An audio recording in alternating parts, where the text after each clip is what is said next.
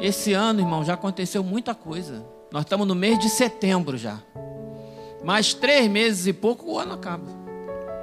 Já teve pandemia, queimada, quase uma guerra no Oriente Médio, no início do ano. Queimada na Austrália inteira. Tratado de paz. Parece que o relógio de Deus está andando rápido. Mas nós temos que buscar sabedoria, irmão. E a sabedoria, existem várias fontes de sabedoria. Várias fontes. Você pode obter sabedoria no conselho do teu pai e da tua mãe. É uma boa fonte de sabedoria, sim ou não? Sim. A Bíblia fala sobre pai e mãe. Ouvir, obedecer. Uma fonte de sabedoria boa é pai e mãe. Para quem é jovem, criança. Outra fonte boa de sabedoria são bons conselheiros. Conselheiros capazes.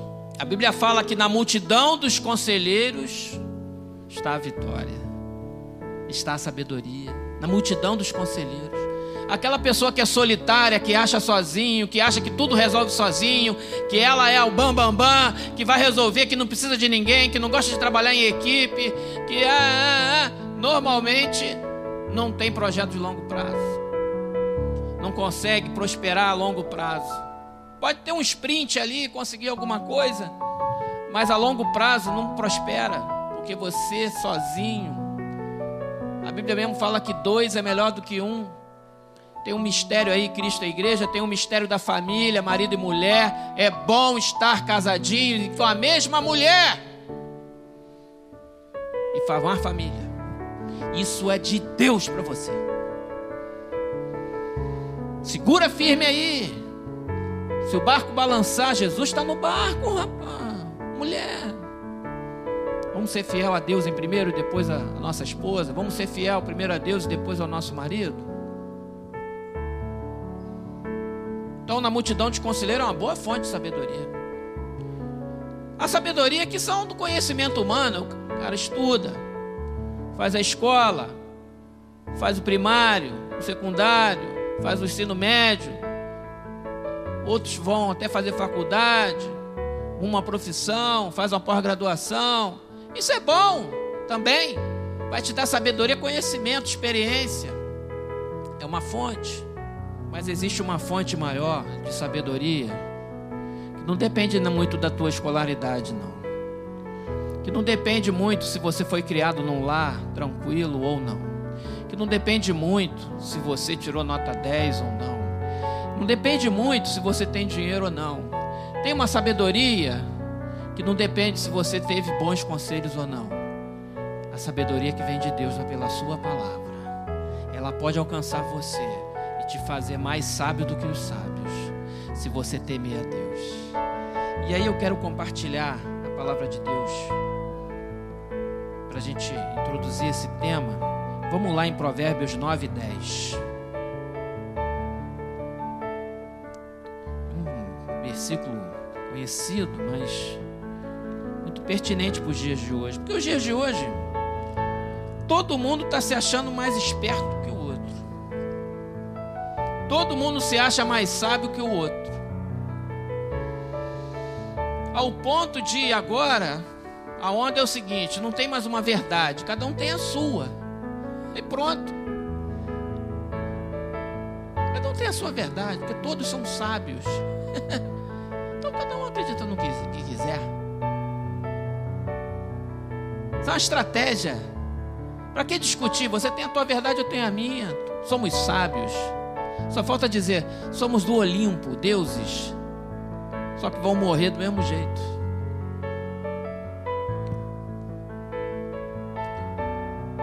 A Bíblia fala, Provérbios 9, versículo 10: O temor do Senhor é o princípio da sabedoria. E o conhecimento do santo prudência. Você quer ter sabedoria, quer saber gerenciar melhor o teu tempo, quer fazer boas escolhas, tomar boas decisões na vida. Você quer ser mais feliz, quer encontrar felicidade. Você quer ter paz. Tome boas decisões na vida. Para tomar boas decisões você tem que ter sabedoria. E não deixa só a riqueza, só a questão financeira dominar as tuas decisões, não. Deixa Deus falar com você. E tenha esse princípio na sua vida: o temor do Senhor. Se você vai tomar alguma decisão, ou fazer alguma coisa que fere a santidade de Deus, não faça isso de jeito nenhum. Foge, porque a palavra de Deus diz que o conhecimento do santo é prudência.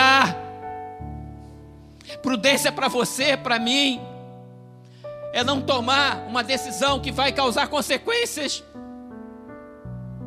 e depois só Deus para ter misericórdia, uma volta imensa. O temor do Senhor é o princípio da sabedoria.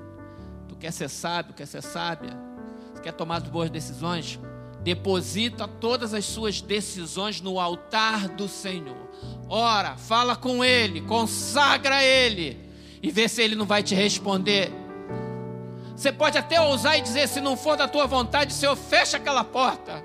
Ou então abre aquela porta, deixa Deus dar essa autoridade, dar essa direção. Senhor, tu és soberano para fechar essa porta ou para abrir essa porta. Confia nele e o mais, ele fará. Porque se ele fechar aquela porta, glória a Jesus. Se ele abrir, glória ao Senhor. Você vai estar em paz e vai estar com uma flecha que acerta o alvo, não vai desperdiçar a flecha. Temer ao Senhor. Mas o mundo não está assim, não, irmão. O mundo está, o mundo está marrento. Dar uma expressão do jovem. O mundo está marrento. As pessoas estão marrentas. As gerações mais novas estão marrentas. Estão achando que sabem até que é mais velha. Estão marrentos. Estão marrentos. Mas quem é de Deus tem que discernir isso. Tem que discernir a luz da palavra de Deus. E eu vou dar um versículo aqui que tem a ver com essa o que está acontecendo. Mas isso é sinal. Tudo isso está acontecendo? Porque essa soberba, esse sentimento de deixar Deus de lado, de não temer a Deus, de achar que Deus não existe, que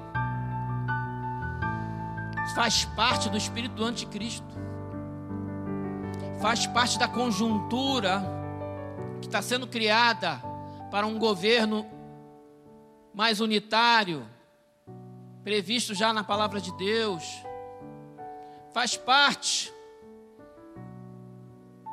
Mas eu pertenço ao reino de Deus, nós pertencemos ao reino do Senhor. Tememos a Deus e amamos o amor de Deus não queremos nos ensoberbecer. Vamos lá em 1 Coríntios, capítulo 8, versículo 1, parte B, versículo 2. Apóstolo Paulo está falando sobre a questão das coisas sacrificadas aos ídolos, mas no meio desse contexto tem uma pérola que fala do conhecimento, da sabedoria, e diz assim na segunda parte do versículo 8: O saber ensoberbece, mas o amor edifica. Você pode buscar sabedoria, conhecimento, estudar, fazer o teu curso, fazer o teu mestrado, fazer o teu doutorado, fazer uma especialização, fazer um curso técnico. Você pode estudar uma língua estrangeira, falar. É bom, é até ótimo. Nós aqui incentivamos muito. Mas cuidado com a soberba. Cuidado. Deixa ela te controlar e dominar, não. Nem o dinheiro, nem se você ganhar bom salário, não deixa esse dinheiro ser o senhor da tua vida, não. O dinheiro tem que ser servo. Servo. Nós somos mordomos, irmãos. Nós não vamos levar nada. Nós somos usufrutários de algo que Deus nos concede ao longo da nossa vida. Nós estamos usufruindo algo que Deus nos deu, fruto do nosso trabalho. Amém? Nós somos só usufruto. Isso vai embora. A gente vai embora, isso vai ficar com os herdeiros e tal. É bom não morrer e deixar dívida. É, é bom. Se puder deixar alguma coisa, é bom. A Bíblia diz que a casa E os bens são herança dos pais, mas do Senhor a mulher prudente. Do Senhor a mulher prudente. É bom você deixar a herança, a Bíblia fala. A casa do bem é a herança dos pais. Mas o, o, pai vai embora, a mãe vai embora, os bens ficam. O saber ensoberbece, mas o amor edifica. Dois, se alguém julga saber alguma coisa, com efeito não aprendeu ainda como convém saber. Tá ligado? Repetindo, se alguém julga saber alguma coisa, se alguém se acha sabichão, se alguém se acha esperto, se alguém acha melhor que o irmão, se, se você acha que tu sabe alguma coisa, com efeito não aprendeu ainda como convém saber. Isso vale para mim, para todos nós, para você que está ouvindo, os que estão na igreja. Não aprendeu como convém saber. Não sabe, olha que trocadilho legal. Não sabe como convém saber. Existe uma maneira boa de Deus para você exercer aquilo que tu conhece. É com hum, humildade e sabedoria. Mas se alguém ama a Deus, esse é conhecido por ele. Versículo 3. Então, irmão, até para você saber, você tem que saber como saber. Então tá aqui, o Jael toca vários instrumentos. Tá aqui o nosso irmão Jael também toca vários. O outro toca vários, o Daniel. Mas, toca. Ah, deles. Ah, deles ali. ali. Não é para chegar porque o aprendiz e, rapaz, tu... não, ele vai incentivar, vai ensinar, vai educar. Isso é saber, saber como convém saber. Porque normalmente quem sabe como convém saber gosta de ensinar, de passar o conhecimento. Isso é um primeiro ponto. Quem não gosta de passar o conhecimento para quem está embaixo, principalmente se for jovem, está querendo reter só para ele, não quer ensinar, especialmente se for mais jovem, 20 anos mais novo, que está começando, tem alguma coisa errada. Tem que ensinar. Tem que ensinar. Tem que formar discípulo. Tem essa de reter. Eu já trabalhei com vários tipos de pessoas, vários lugares, marinha, fora, setor empresarial. A gente vê bem os tipos o que gosta de ensinar e o que esconde o jogo. Eu nunca gostei de quem esconde o jogo, nunca. Eu gosto do cara que gosta de ensinar. Sabe por quê? Porque ele não é egoísta. Ele gosta de ensinar. Ele, tu pergunta, o cara te explica. E depois, quando eu passei por lado de ensinar, eu gosto de ensinar. Ah, rapaz, é assim, isso aqui. Já é uma, uma forma como convém saber é se você está disposto a compartilhar o que você sabe com alguém que não sabe. Isso é um ponto. Mas o mundo não está assim, não. O mundo está egoísta. Está todo mundo escondendo o joguinho. Ninguém passa, ninguém ensina, ninguém compartilha. Tá, tá, tá, tá, tá, tá. Mas nós aqui na igreja temos que estar tá vacinado contra isso. Não vai entrar esse modelo aqui, nunca nome de Jesus. E nenhuma igreja que. Não entra em nenhuma igreja esse modelo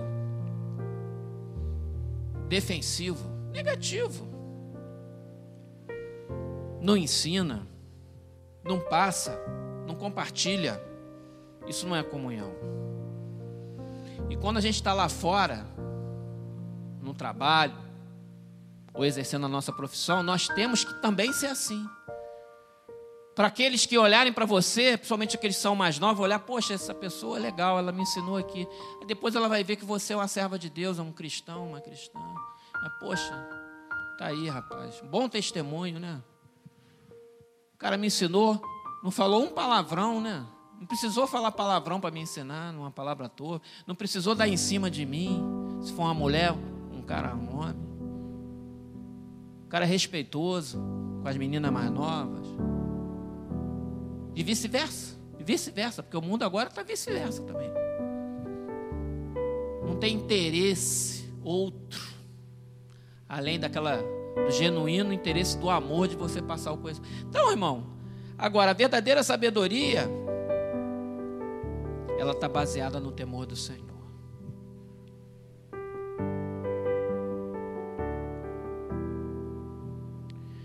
E quando nós temos sabedoria, irmãos, nós aprendemos a fazer algo que hoje em dia nós precisamos muito, que é administrar bem o nosso tempo, a nossa vida. E esse é um, um gancho que eu quero puxar para essa pregação. Como que nós, como que eu, como que você tem gastado o seu tempo? Como é que está a administração do teu tempo? Você está.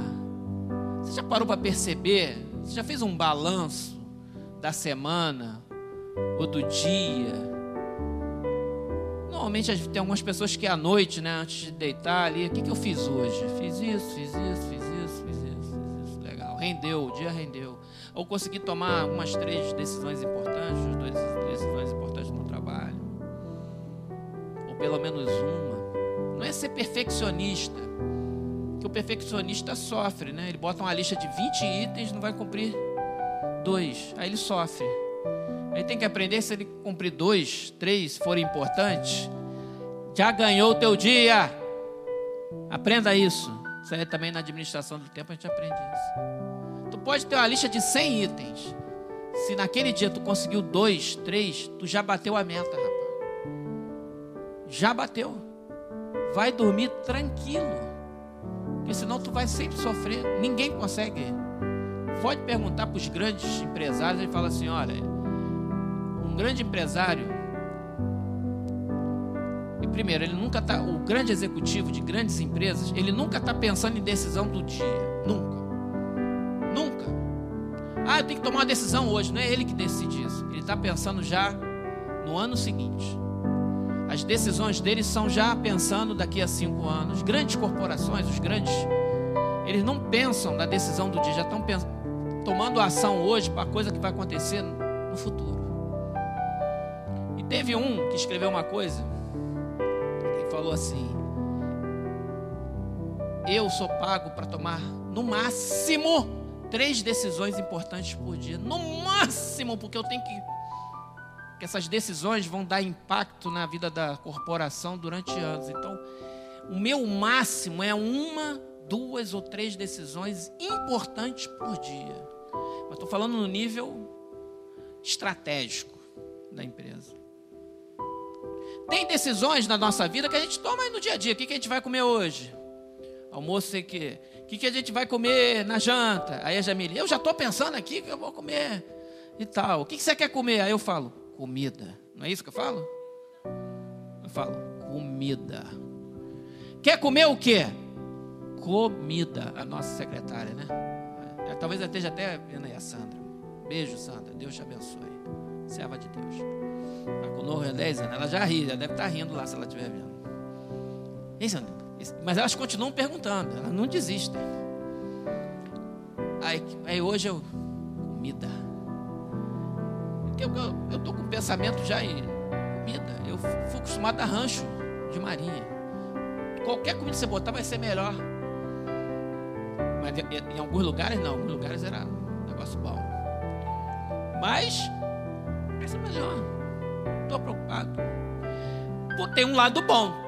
Porque se eu fosse aquele marido chato, eu ia falar assim, ó, eu quero hoje, deixa eu ver aqui, uma feijoada com não sei o que, tá, tá, tá, mas tem que ser com sal, bah, aí ia, ia virar um tormento na vida da minha esposa. Então eu simplifico. Vida. Tem mas são decisões importantes? Estou dizendo que não é importante? Não. Decisões do dia a dia. Importantíssimas. Ué, se ninguém se preocupar com a comida, já era. Estamos fritos. Né? Fritos. Mas isso eu delego. Eu deleguei. Não quero me meter nessa seara aí de comida. Que, que... Tá na mão da minha esposa, eu quero botar. Eu e meus filhos vamos comer. Eu, se eu quiser opinar, quiser, ah, entre, ah, então faz isso então. Mas eu não fico perturbando nessa área. Minha cabeça está pensando em outra coisa. Não fico parado. fico parado. É igreja, é trabalho, é a Pramos, é o Cepramos, é isso, é. Então, você tem que dar foco. Então, quando eu falo em administração de tempo, guarda duas, duas coisas importantes. Não é a quantidade de decisões que você toma num dia que vai fazer você o seu dia ser mais vitorioso do que o outro. É a qualidade das tuas decisões. Foram decisões boas ou ruins. E às vezes a melhor decisão é aguarde, espere. Pode ser que naquele dia não seja o melhor dia para tomar uma determinada decisão. Especialmente se você tiver sobre emoção. A emoção é péssima conselheira, já dizia lá Rui Barbosa. Não tome decisão de cabeça quente. Não toma. Espera passar 24 horas. Sabe aquele WhatsApp que dá vontade de responder? Deixa ele mofando 24 horas. Não envia, não envia, deixa ele lá. Daqui a 24 horas a resposta já vai ser diferente. Daqui a 48 horas já vai ser outra. Daqui a 72 você não vai nem mais responder, porque não vale a pena perder tempo. Sabe aquele postagem do Facebook? Dá vontade de postar? Espera 24 horas. Rapaz, vou postar nada.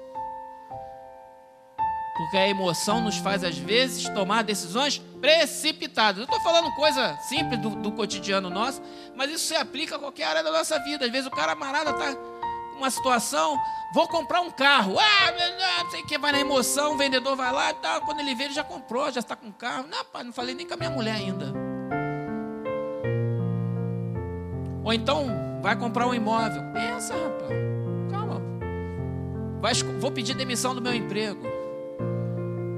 Vou arrumar um emprego. Calma. Calma. Vai pedir demissão por quê? Tu já está com outra proposta melhor? Já está garantido? Vai pedir demissão? Deixa te demitirem. Ué. Ah, porque não sei. Calma. Espera mais. Vamos esperar uma semana? Espera uma semana. Calma. Um dia após o outro. Sabedoria. Sabedoria. Administrar o tempo também, irmão, é uma coisa bíblica, né? Vamos lá ver o Salmo 90? Olha, o Salmo 90, é, quem, quem é o autor do Salmo 90, hein? Escola Bíblica Dominical. Alguém falou aí?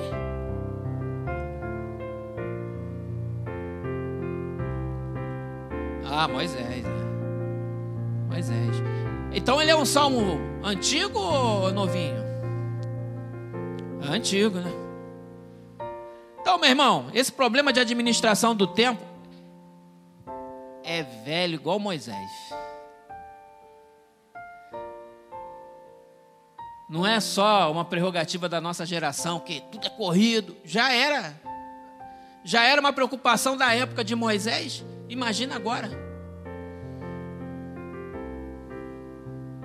Olha, olha o homem de Deus meditando sobre a vida, filosofando. Ele já devia estar numa fase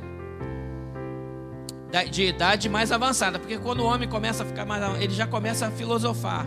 Olha ele. Salmo 90: Senhor, tu tens sido nosso refúgio de geração em geração.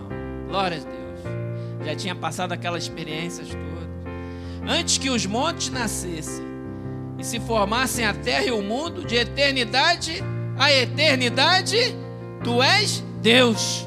Que maravilha! Olha que entendimento desse homem. E de eternidade a eternidade, ele já tinha percepção da, da eternidade da teoria da relatividade. Nem existe esse nome. Né? De eternidade, ou seja, Deus é eterno para o passado, Deus é eterno para o futuro. De eternidade a eternidade, tu és Deus. Olha que, irmão, isso é profundo demais. Que ciência tinha na época para mostrar isso para ele? Foi o Espírito Santo. O tempo da existência de Deus. Numa frase ele, ele conseguiu. Olha que coisa, rapaz. Tu reduzes o homem ao pó e diz: tornai filho dos homens. Quando Deus chama, quando é a hora do cara, da mulher, vem, acabou. Pois mil anos aos teus olhos são como o dia de ontem que se foi. Olha, irmão, a escala do tempo para Deus. Ele botou na escala, na régua da eternidade e falou: Olha, mil anos para Deus é igual o dia de ontem. E não tinha Einstein, não tinha nascido ainda. Como a vigília da noite, tu os arrastas na torrente, são como um sono, como a relva que floresce de madrugada. Essa é a condição do homem, a minha condição, a nossa. De madrugada vicege floresce, bonitão, e à tarde murcha e seca. Não, não dá para ter vaidade, não dá tempo para isso. É perda de tempo ter vaidade, ter soberba, achar que é melhor que os outros. Pois somos consumidos pela tua ira e pelo teu furor conturbados. Diante de ti puseste as nossas iniquidades e sob a luz do teu rosto os nossos pecados ocultos. Pois todos os nossos dias se passam na tua ira, acabam-se os nossos anos como um breve pensamento. Nosso tempo na terra é curto, irmão. Não adianta se você vai viver 30, 60, 90, 100, 120. Tudo isso é curto para Deus. Para um homem que viveu 60, a gente pode, poxa, morreu novo. Para um homem que morreu 120, a gente fala, morreu velho. A gente pode até dizer isso, mas diante de Deus, 60 anos ou 120 é a mesma coisa, é um sopro. E dependendo da intensidade da vida, eu posso dizer que alguns homens viveram mais do que 100, 100 anos. Hein? Outro dia eu estava falando com a Jamile nessa semana, foi? Minha esposa. O pastor Jesaías faleceu com 61, né? 60. 61. A gente, poxa, o pastor Jesaías morreu 61. Meu pai faleceu com 65. Também acho. Poxa, tá, meus filhos eram. O Levi tinha um, não tinha nem um aninho. Dez meses. O mais velho tinha cinco. O Isaac lembra dele. Eu fiquei triste, mano, 65. Tá? Achava que ele ia com 75. Até isso a gente faz conta. Aí veio o pastor Isaías, fiquei, poxa, 60 anos. Mas a intensidade da vida do pastor Isaías foi tão grande, tão grande, tão grande, tão grande, que a quantidade de coisa que aquele homem fez no ministério, no quartel, no exército, aqui, tal, a quantidade de coisas que eles faziam por ano, por dia, tal, tal intensidade, que eu, eu posso dizer para vocês que ele viveu uma vida de 120 anos.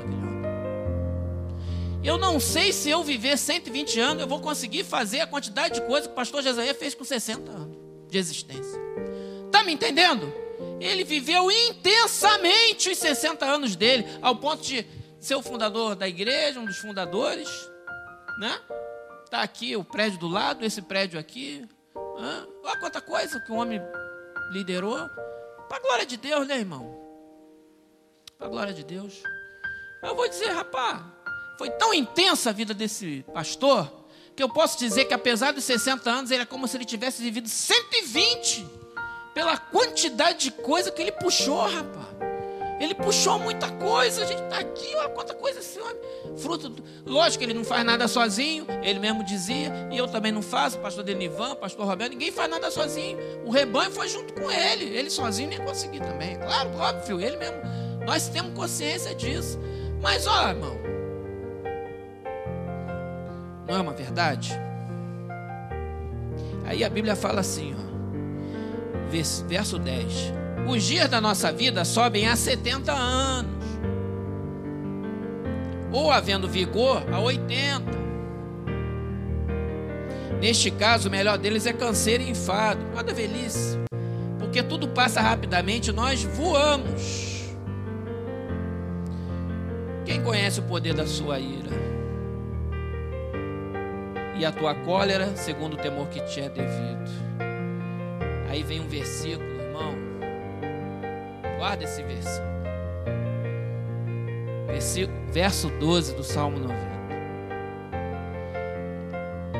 Ensina-nos a contar os nossos dias, para que alcancemos coração sábio.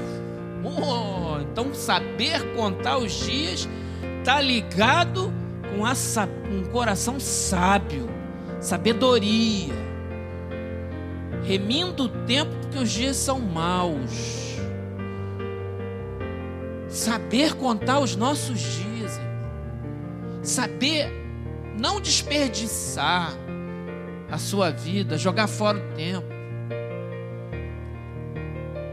Não estou dizendo aqui que ninguém tá, é proibido de assistir um jogo de futebol na televisão, ou de assistir uma série, um capítulo de uma série que não tenha nada, nenhuma besteira, ou vai ver um desenho animado numa criança, ou vai jogar um videogame, o um adolescente, ou ir no cinema quando puder. Agora não é recomendável. Alguém foi a cinema aqui agora? Vou orar por você. Não é recomendável. Ninguém é proibido essas coisas. Mas agora, o camarada fica o dia inteiro vendo série, fica o dia inteiro vendo videogame, ele fica o dia inteiro assistindo um programa lá da televisão, ele fica o dia inteiro fazendo a mesma coisa, parado, igual um hipnotizado. Acabou o dia, que, que eu fiz hoje? uma maratona da série tal, Poderoso Chefão, 1, 2, 3 e 4. O cara ficou 24 horas no ar. Cada filme tem 3 horas e meia. Ainda acaba o filme mais violento, que dá vontade, o cara fica violento. E o Poderoso Chefão. Edificou ou não edificou a tua vida? Esse é o balanço. Remir, saber contar os nossos dias, saber equilibrar os nossos papéis. Para que você vai ficar de madrugada, de bobeira, para acordar 10 horas, meio-dia? Para que isso, rapá? Acorda cedo. Adianta logo teu serviço. Prioriza as atividades, faz primeiro as mais importantes. Se for uma criança, faz o dever de casa, assiste a aula, não, não, depois você vai brincar. Criança é isso. Mas ora também, as pessoas estão sem tempo para nada. Nós estamos sem tempo. Sabe por quê? É tanta coisa que a gente tem para fazer. É trabalho, é não sei o que, não sei o que. É rede social. Facebook, Instagram, WhatsApp, não sei o que. Bababá, bababá, bababá. Quando você vê, o dia já acabou e você nem orou.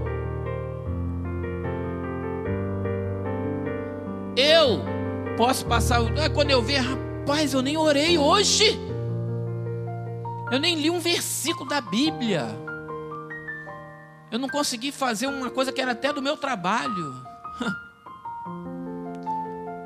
Cadê a prioridade? Cadê o foco?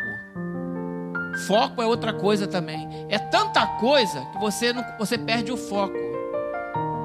Tem uma coisa valiosa hoje está sendo vendida e você não sabe, que é o teu tempo. Você sabia? O meu tempo, o teu tempo, vale dinheiro. Você sabia disso? Você acha que Facebook é de graça? É de graça, não é? Você não paga nada para ter uma conta no Facebook. Mas toda vez que você olha o Facebook, alguém está ganhando dinheiro. E não é você. Porque ele está comprando você, o seu tempo. Toda vez que você fica num canal de televisão assistindo, assistindo, passa propaganda, passa propaganda, aí você assiste, assiste. Quem está sendo vendido é a sua atenção. Quem é de marketing sabe o que eu estou falando. Estou certo ou errado? A sua atenção vale dinheiro. Um clique num link patrocinado do Google vai pagar não sei quantos centavos de dólar lá para E aquele link já vai recomendado para você porque o Google sabe a tua preferência, porque ele sabe o que, que você vê, o que, que você faz. Ele sabe, o Facebook sabe, por isso aparece a propaganda certinha para você. Rapaz, eu falei sobre cachorro hoje, começa a aparecer propaganda de cachorro na tua timeline. Você pensa que isso é brincadeira? Tem algoritmos poderosíssimos com inteligência artificial e tudo para vender para você Você é o produto, meu caro e minha cara. E eu também sou. O meu tempo eu estou dando quando eu assisto. Não é proibido, mas você tem que balancear, moderar. E eu também tenho que fazer isso. Eu também tenho que fazer isso. Não é possível que a gente passe um dia e não faça uma oração a Deus, que a gente não converse com o Senhor, que a gente não leia a Bíblia, que a gente não tenha o nosso ações com Deus, que a gente não se ajoelhe e fale com o Senhor e pense em Deus, não fale com Ele. Não é possível. Tem que ter tempo para isso. Nós somos servos e servas do Deus Todo-Poderoso, o Senhor dos Exércitos. Ele é o Senhor. Não é possível que a gente caminhe sobre a terra e não sobre cinco minutinhos para Ele. Estamos errados, eu estou errado, nós estamos errados. E nós estamos sendo consumidos pelas conveniências porque as facilidades, o conforto, tudo isso é lindo. E às vezes a gente perde tempo até o estudante está estudando para concurso, tem que dar foco. Se ele não der foco, se ele não concentrar, se ele não estudar a matéria, ele não vai tirar a nota suficiente para passar dentro do número de vagas. Quem é que vai passar? Aquele que foi mais disciplinado, aquele que estudou, que deu foco, que priorizou que deixou de ir na festinha, que deixou de ficar fazendo isso aqui, para depois colher o fruto da vitória. Às vezes não são os mais inteligentes, são os mais esforçados. Inteligência ajuda, mas o esforço ajuda mais. E aí ele vai aproveitar depois. Ele sacrificou agora para aproveitar depois. Isso é sabedoria, foco, prioridade. Porque hoje, se deixar, tem lazer. E outra coisa, isso está sendo usado para gerar sentimento, porque a gente está. O cara está triste, ele fica no Facebook. Ele está não sei o que, é igual a pessoa que tem ansiedade vai comer, né? Come, come, aí vai engordando. E tem gente que fica aqui, tá, tá, tá, tá. E a gente está jogando nossa atenção, nosso tempo para isso aqui. Gente tem que acordar de manhã, primeira coisa, irmão, fala com Deus, deitado mesmo. Acordou, respirou, fala: Senhor, obrigado, abençoa o dia, abençoa minha mulher, abençoa meus filhos. Pega o seu celular, não vai no Facebook, não, abre o, abre o aplicativo da Bíblia, ou abra aqui, lê logo um versículo, logo já para tomar logo a primeira mastigada na palavra, já olha o primeiro versículo. Amém, amém. Depois tu vai toma o teu café, faz não sei o quê. Vai fazer as outras coisas. Na hora de parar para comer, para para comer. As pessoas não estão conseguindo nem almoçar mais, é fica ali, ó. Para, deixa o celular, vai almoçar, pro, mastiga aquela comida, agradece a Deus, deixa esse negócio de lado. Tem um especialista lá, um professor da Universidade de Stanford, que eu, vi, eu li ontem, cara uma entrevista, uma entrevista não, era um documentário. O cara falando o seguinte: recomendação, meia hora antes de dormir, desligar todos os smartphones. Meia hora antes de dormir, você não deve mais ficar interagindo com internet e rede social. Para você baixar a rotação e do teu sono ser melhor. Não leva para a cama o seu celular. O cara vai dormir e fica lá bota a televisão e fica lá. Local de dormir, local de dormir. Criança, a gente tem que. Essa pandemia, pastor, é, eu reconheço que na pandemia o negócio complicou, né? Porque não tinha muita opção. É verdade. A gente até liberou um pouquinho para poder, né?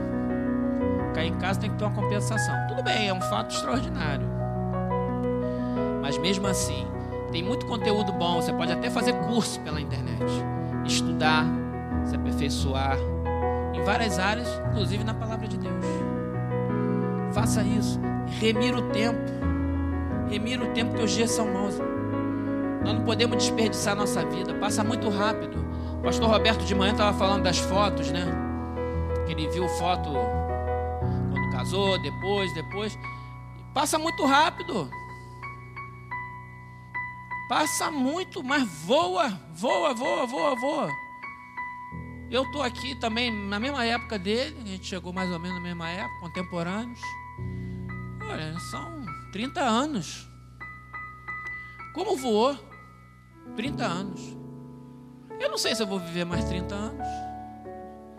Se Deus me der mais 30 anos, estou é, no lucro, mas é muito. E muito. Não sei mesmo. Então, irmão, nós não podemos ficar desperdiçando tempo, né? Tem coisa importante para ser feita.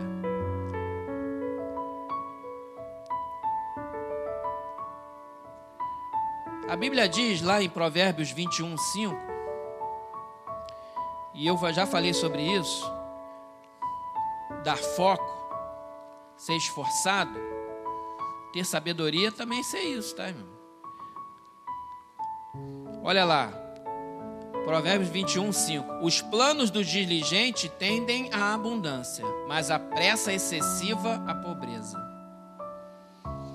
Diligente é aquele camarada proativo, aquele cara esforçado, aquele cara que não espera acontecer, ele vai lá e, sabe, ele, ele, é o, ele não é negligente, é o contrário do negligente. O diligente é o camarada que Sabe, quem é dono de empresa sabe que é bom ter um funcionário diligente, que é aquele cara que está correndo atrás. Às vezes você não precisa nem dar a ordem, ele já vai fazendo. Ele já sabe o que tem que fazer. O aluno diligente é aquele que já estuda, faz a matéria, que não sei o que, que já estudou, que corre atrás. Isso é diligência. O, a Bíblia diz que os planos de uma, de uma pessoa, de um homem ou de uma mulher diligente tendem à abundância. Pode ter certeza que um jovem diligente ele pode ter um bom futuro na frente. Ah, vai ter. Pode ser qualquer profissão. Se ele for diligente, vai ser bem sucedido. Ainda mais se for de Deus, for um servo de Deus. Aí, meu amigo, é a fórmula. Mas a Bíblia diz que é a pressa excessiva a pobreza. Então a gente quer precipitado, é pressa, quer tudo resultados rápidos. Não existe muita fórmula mágica para isso, não resultado rápido, tem que ter paciência, saber a hora e o momento certo. Tem que ir semeando a boa semente, fazer uma construção diária, mesmo que seja passos ali. Você vai chegar lá. Fica tranquilo, não fique nervoso, vai chegar lá. O concurso adiou, Israel.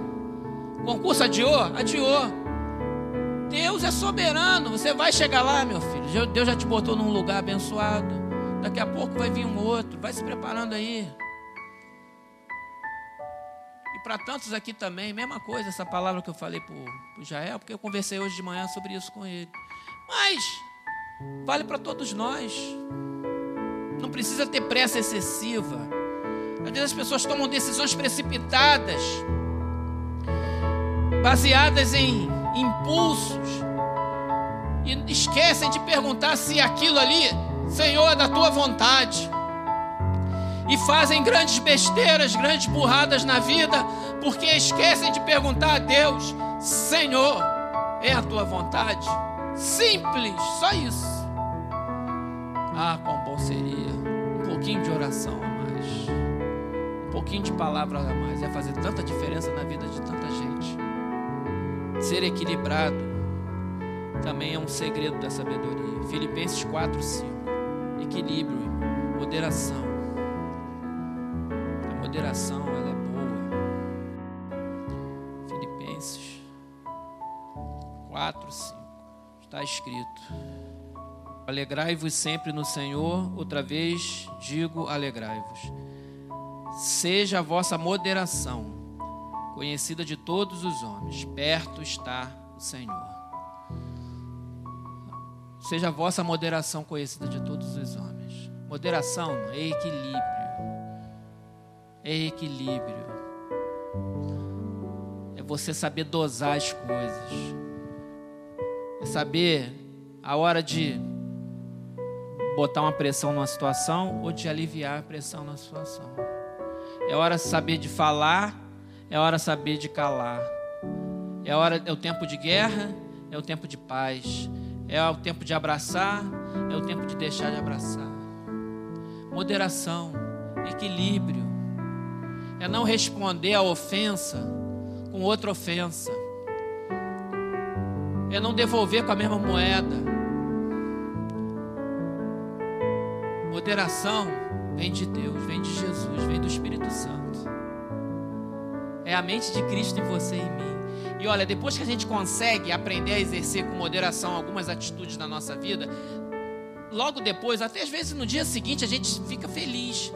Poxa, naquela situação eu consegui responder de uma maneira moderada. Eu acho que o Espírito Santo estava em mim, eu consegui não agir daquele meu jeito. Que vitória, você fica feliz, rapaz. Aí você olha para o céu, o Senhor é bom, só o Senhor. Mas você fica feliz porque foi a melhor resposta, foi a melhor atitude, foi, sabe? Agora às vezes a gente faz um roupante, dá uma resposta atravessada, mete logo um ou então parte logo para agressividade. Na hora, você está aí no dia seguinte, rapaz. Poxa, não precisava ter agido tanto assim. Aí vai lá, pede perdão, perdoa tal. Ou então fica com uma situação esquisita. Isso é sabedoria, moderação. Moderação de Deus. Quando você não sabe, Senhor, não sei o que, que eu faço nessa situação. Se você não sabe, peça a Deus para te dar entendimento. Na dúvida, tenha moderação. Moderação, equilíbrio. Eu acho que uma resposta moderada, equilibrada, é, é de melhor tom, é de bom tom, que eu haja com bom senso, com moderação. Eu não preciso responder alguém que me falou com agressividade, com a mesma agressividade com quem eu fui interpelado. Ou até mesmo ofendido. Você não precisa. Aliás, se você conseguir responder com calma e tranquilidade, a pessoa vai até ficar sem graça com você. E você demonstrou domínio próprio, moderação, controle. Que coisa linda, não tem resposta melhor que essa. Significa que aquela situação, o Espírito Santo, Deus está em você. Aquilo não te abalou, não te tirou do teu da tua base. A outra parte vai ficar envergonhada. Que arma poderosa é essa? Muito mais poderosa do que um canhão, do que um míssil nuclear, do que um fuzil. Tudo isso existe, faz parte dos nossos sistemas de defesa. Mas quando você consegue dominar a si mesmo, é melhor do que o homem que domina uma cidade. Um homem, um homem sábio, a Bíblia diz lá em Provérbio, é melhor do que aquele poderoso que consegue dominar uma cidade, porque ele consegue dominar a si mesmo e a sua própria língua. Quando nós chegarmos nesse nível, irmão, minha irmã, Deus vai olhar e vai falar: o trabalho está sendo bem feito. Jesus vai sorrir, vai falar: que bom, ele está amadurecendo, ela está crescendo dia ele vai chegar, ela vai chegar na estatura do varão perfeito também, mas já está dando um fruto aqui, ó. Glorificou. Você toma uma postura abençoada, deve ter um telão lá no céu falar assim: glorificou. Aleluia. As melhores respostas são aquelas baseadas na palavra de Deus. Você para para pensar como é que Jesus respondia. Ele era interpelado o tempo todo, todo mundo querendo puxar o tapete de Jesus, e Jesus só dava aquelas respostas assim, ó. Tá, tá. Calava geral. Que sabedoria. Às vezes ele devolvia com uma outra pergunta. Aí o pessoal. Pum. Jesus é nosso exemplo. Poderoso Jesus. Demais. copiar o modelo que está no mundo, não. Eu não preciso copiar o modelo que está na rede social, que é um detonando o outro nos comentários, os haters. Você é um idiota. Tem cada frase, irmão, em comentário de rede social que dá até vergonha. Olha assim, rapaz, né, às vezes tu posta uma opinião, o cara vem, é isso, é isso, é aquilo. Tu entrar naquela pilha. Eu já entrei algumas vezes, mas não entro mais não. Não entro mais não. Já até falei uma vez, oh, irmão, não sabe o que responder, responde com o versículo da Bíblia. Pá, pá, até a pessoa se tocar que tem versículo para tudo. Pá, pá, pá, a pessoa, ih, crente. Aí não tem jeito, cala. Mas as pessoas estão muito assim, estão muito reativas, está muito polarizado, a coisa está. E rede social te tira de sério, hein? Tira você do sério, tira você da bênção. Deixa para lá isso aí, rapaz. Para de ver isso. Vai orar. Vamos aprender a contar os nossos dias, irmãos? Para que aprendamos coração sábio, amém? Vamos aplicar o nosso tempo, dedicar o nosso tempo a coisa que realmente edifica? Vamos combinar assim? Vamos fazer isso? Vamos praticar essa semana? Legal? Vamos, vamos chegar, olha. Hoje eu vou fazer isso, isso e isso. Ah, tudo bem, eu posso ver um negócio na televisão? Posso, mas vai ficar o dia todo naquilo não. Peraí, para para pensar, vem cá, tem alguma coisa importante para fazer? Bom, então daqui a 10 minutos, meia hora eu vou interromper o que eu estou fazendo aqui tal, e vou fazer. Foco. E faz, e faz, e faz. Rapaz, você vai ganhar muito com isso. Moça, você vai ganhar muito com isso. A tua semana vai render em dobro quantidade de coisas que você poderia fazer vai dobrar, vai triplicar, vai ser 10, 100 por um. Se liga nessa sabedoria. O nosso tempo vale muito. Não desperdiça o teu tempo com coisa vã que não te edifica, que te tira do foco, que te tira do propósito daquilo que é importante, que é de Deus. Todo mundo tem que relaxar, todo mundo tem que dar uma todo, concordo. Mas pra, até para isso tem tempo. E toma uma boa noite de sono, se alimenta melhor, faz o preventivo, entendeu? Uma medicina preventiva, tudo isso é importante. Mas vamos remir o tempo, combinado, combinado, gente. Você vai ver como é que teu dia vai ser mais vitorioso. Você vai ver como é que a tua semana vai ser mais frutífera. Você vai ver que até as coisas que estavam com nó cego atado sem andar vai desatar em nome de Jesus. Sabe por quê? Porque você vai orar por aquela situação. E tem coisa que só Deus resolve, porque a Bíblia diz que aos seus amados ele dá enquanto dormem. Você vai estar dormindo no sono de justo e Deus vai estar trabalhando para você. Deus vai estar te abençoando. Quando você acordar, aquela solução vai vir na tua cabeça. Quando você acordar, aquele dia, aquele problema que era do dia anterior, ele se resolveu sozinho, alguma coisa aconteceu, blum, resolveu, e você não precisou mexer uma palha, porque Deus batalhou por você. Quando a gente começar a gerar intimidade mais com Deus, vamos começar a ter esse tipo de experiência. A gente fica às vezes, se espalha, bate daqui, daqui, e fala, Deus, faz só uma oraçãozinha, meu irmão.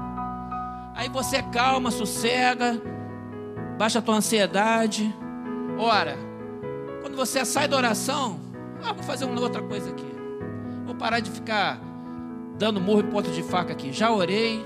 Quando você vê no dia seguinte, aquilo resolveu. Plum, você ganhou tempo. E evitou uma série de aborrecimento. Porque é assim que funciona. Irmãos, nós temos armas poderosas em Deus e nós não usamos.